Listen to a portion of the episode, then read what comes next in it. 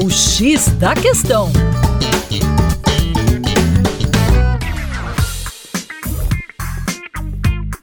Olá, ouvinte, como vai? Tudo bem por aí? Com você, o Juninho Lopes, aqui do Terra Negra. E hoje no X da Questão a gente vai bater um papo sobre a COP28, a 28ª edição da Cúpula do Clima da ONU.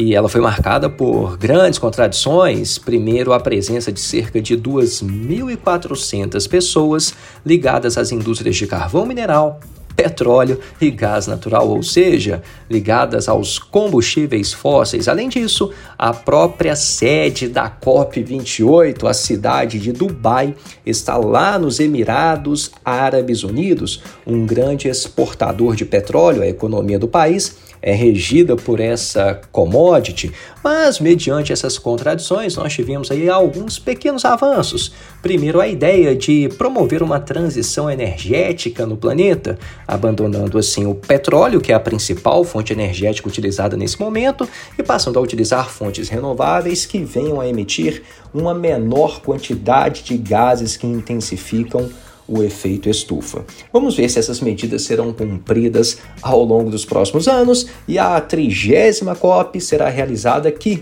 no Brasil, mais precisamente na cidade de Belém. Espero que até lá a sociedade tenha evoluído em termos de redução de emissão de gases do efeito estufa. É isso aí. Para mais, acesse o nosso Instagram lá no arroba Terra Negra Brasil. Um grande abraço e até a próxima.